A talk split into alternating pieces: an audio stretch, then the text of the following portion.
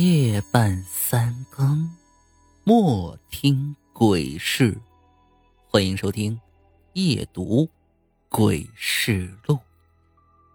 一对夫妻平时总吵架，一次两人又吵起来，丈夫一怒之下杀害了妻子，然后把她的尸体埋在了后院里。